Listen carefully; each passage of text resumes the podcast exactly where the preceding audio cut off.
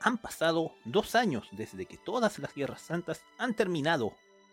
El santuario está tranquilo, y todos los caballeros que murieron en estas últimas guerras han sido revividos por órdenes de la propia Atenea.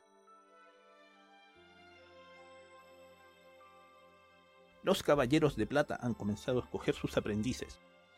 Los caballeros de bronce han repuesto fuerzas y están listos para defender a Atenea. Sin embargo, a los caballeros dorados les ha sido negado el permiso de tener cualquier aprendiz, hasta nuevo aviso. Incluso Kiki ha sido remitido al patriarca, dejando así a Mu de Aries igual que sus once compañeros.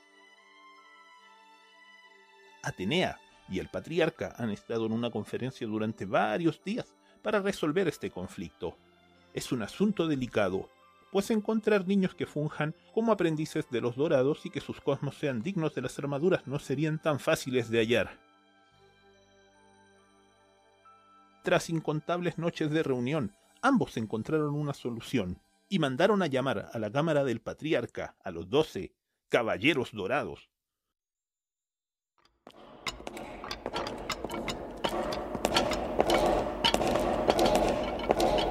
Queridos caballeros, agradezco que hayan venido a esta junta que nos concierne a todos.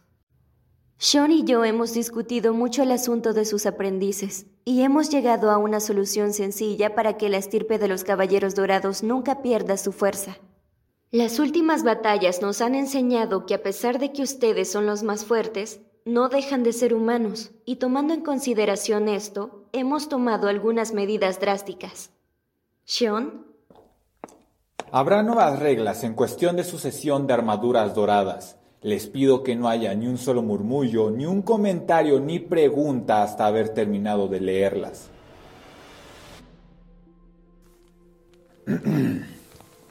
Regla número uno. Deberán ser hijos naturales y legítimos del caballero dorado en cuestión. Regla número dos. Deberán ser concebidos por una mujer en la cual el caballero dorado sea el primer y único hombre en su vida.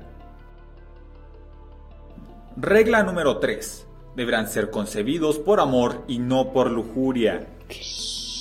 Regla número 4. Deberán nacer dentro del signo correspondiente a la armadura de su antecesor. Regla número 5. No importa el género del infante. Regla número 6. Comenzarán a ser entrenados a la edad de 5 años, pero en casos extremos podrán venir antes. Regla número 7. En caso de nacer gemelos, ambos deberán ser entrenados, y el primero en encender su séptimo sentido se quedará con la armadura de oro, pasándose del segundo su sucesor inmediato obteniendo una armadura de plata. Regla número 8. Si las madres no desean entregar a sus hijos al santuario, estarán en posibilidad de quedarse con ellos, y el caballero dorado deberá buscar otra madre que reúna las características descritas arriba.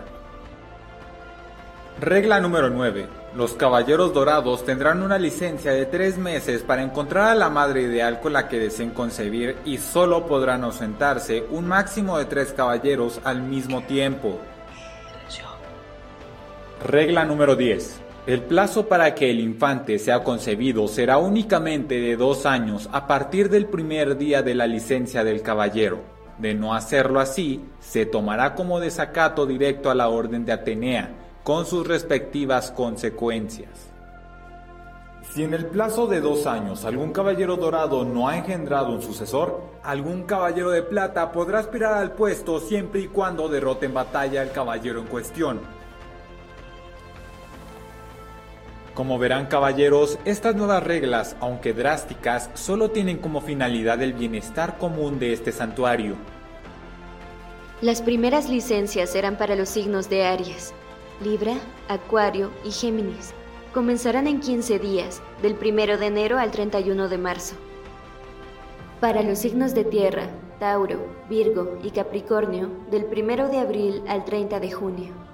Para los signos de agua, escorpio, cáncer y piscis, del 1 de julio al 31 de septiembre. Y por último, los signos de fuego, Aries, Leo y Sagitario, del 1 de octubre al 31 de diciembre.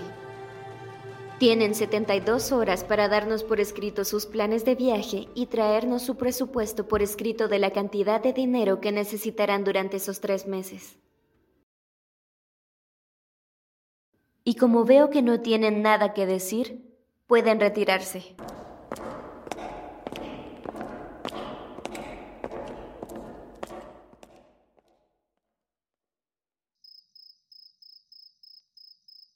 ¿Qué?